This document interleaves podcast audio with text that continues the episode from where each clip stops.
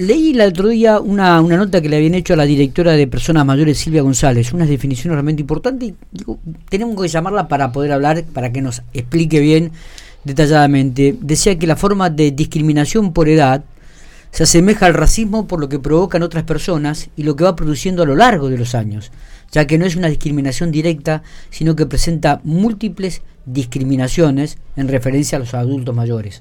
Silvia, ¿cómo le va? Buenos días, gracias por atendernos. Hola, buenos días, ¿cómo están? Muy no, bien. por favor, un placer. Muy bien, bueno, qué definición está, ¿no?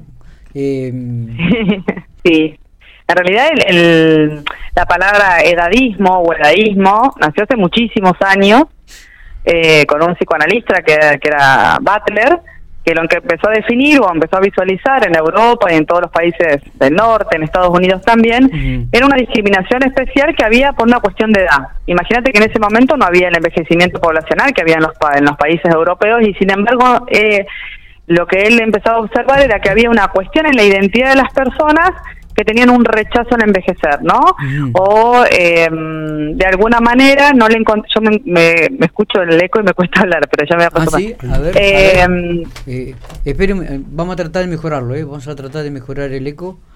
Este, para ver si podemos. A ver, ahí estamos mejor. Ahí, ahí está buenísimo. Ahí Ah. está, ahí escucho menos. Ah, Perfecto, genial, genial. perfecto. Muchas gracias. Eh, bueno, entonces te decía, en realidad, ¿por qué se asemeja a cualquier tipo de discriminación? Y yo pongo el racismo porque si no, uno cuando habla de discriminación tiende a minimizar, ¿no? Lo que implica la palabra discriminación.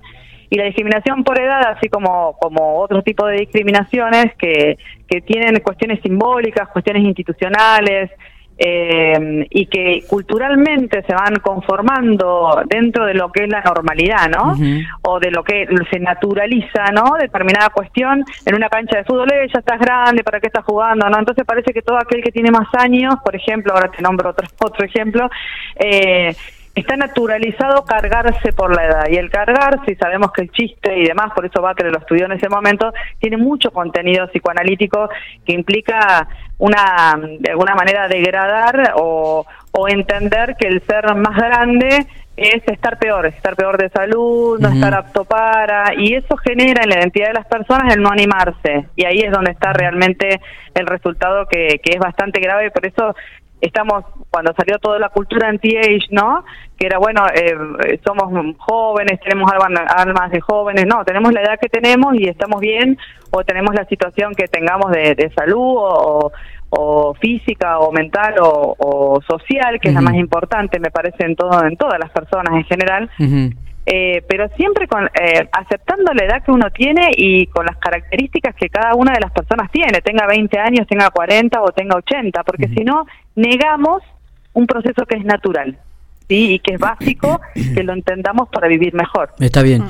Eh, Silvia, y digo, ¿y cómo se vive aquí en la provincia de La Pampa? ¿Cómo, cómo se maneja esto? ¿Qué, qué resultados hay? ¿Qué, ¿Qué análisis hay al respecto? Mira, generalmente la, eh, ya a mí me quedó pendiente la otra vez un poco lo que me preguntaban es cómo nacen todos los prejuicios, ¿no? Uno nace sin prejuicios. Cualquier chico de la primaria no tiene prejuicios generalmente, salvo que los aprenda en su casa. Se transmite eh, general, generacionalmente y se transmite culturalmente.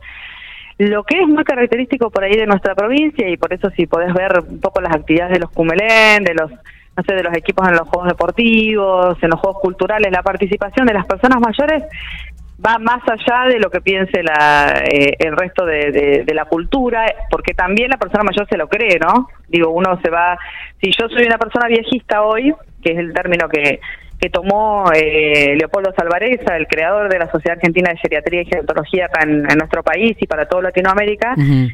eh, si uno va pensando que envejecer está mal y te dice, no, yo ya voy a cumplir 40, no, yo, te, yo ya estoy ahí en, dentro de tu grupo, ¿no? Y la gente lo toma como si, si dijera, no, yo ya estoy por, no sé, por perder la casa, ¿no?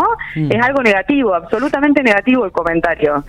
Eh, pero acá, eh, al haber tanta tanto movimiento dentro de lo que es el grupo de personas mayores, que obviamente estoy generalizando, ¿no? Pero al haber tantos espacios de participación y existir los Cumelén, que en otras provincias no hay, hace que las personas mayores tengan un lugar en cualquier localidad de nuestra de, de nuestra provincia para poder concurrir y estar entre el grupo de pares. Y entre el grupo de pares no hay discriminación. Esa es la diferencia. Hay competitividad en un juego, puede haber algún tipo de situación también de destrato, por supuesto, si juega mejor o juega peor o gana o pierda, que tiene que ver con la competencia, pero no con la discriminación por edad, no por ser viejo, sino por jugar mejor o peor, que no es lo mismo. Está bueno, está bueno. ¿Se entiende? Sí, sí, totalmente, mm. totalmente. Eh, y, también es muchas veces eh, pasa por uno, digo, cómo, cómo se ve uno, ¿no? En, su propia persona, digo, en, su propia vida y también cómo ha vivido esa vida, Silvia.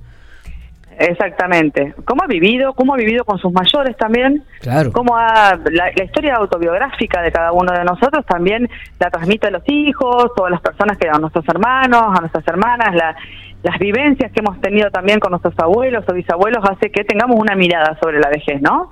Y la traslademos a nuestro lugar. Entonces cada uno te dice, mira, yo realmente me gustaría eh, si algún día necesitara cuidados que a mí no me cuide mi familia, sino irme, con, no sé, eh, con unas amigas y tener cuidadores, no sé. O otros te dicen, no, a mí me gustaría quedarme con mis hermanas.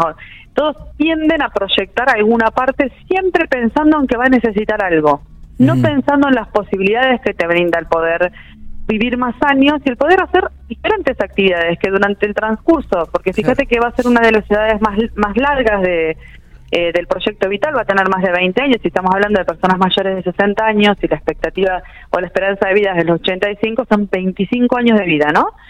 Entonces, no necesariamente, y tenemos un montón de centenarios que nos salen en los diarios todos los días, lo vemos, digamos, bueno, eso ni hablar, porque somos una provincia longeva, pero fíjate las características de los centenarios que... A eso es lo que te iba a preguntar, la característica de nuestra provincia de La Pampa. Exactamente, ah, nosotros tenemos el 17% de la población mayor de 60 años, eh, con respecto a si son mujeres o varones, tenemos otra característica bastante particular, que es eh, a partir de los 60 años, entre los 60 y los 70, hay una poquita diferencia, hay solo un 10% más de mujeres que hombres, eh, perdón, eh, entre el 45 y el 55% de, de diferencia de mujeres y varones, pero a partir de los 80 las mujeres triplican a los hombres. Esto quiere decir que las mujeres viven muchos más años, además de que son más porque hay una feminización en la vejez, como hay una feminización en los cuidados, y, y, la, y la longevidad es otra de las características de nuestra provincia, que tiene que ver con que,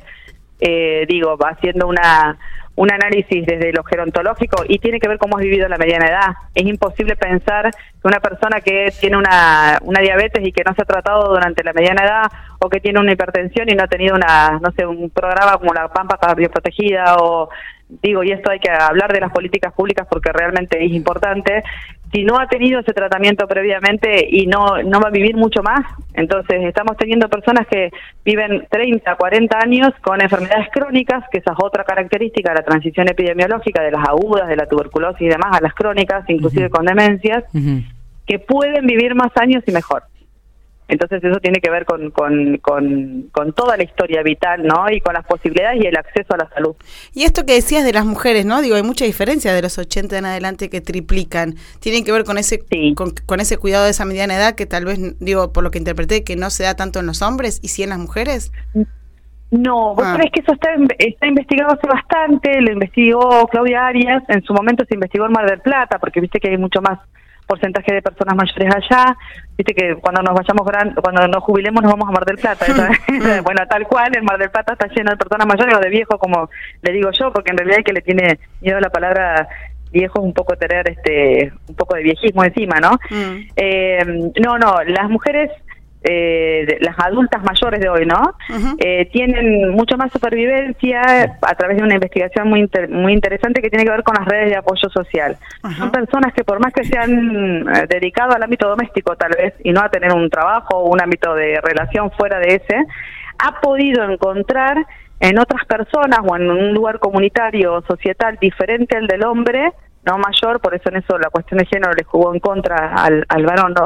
Eh, que, le, que le permite salir adelante ante la adversidad.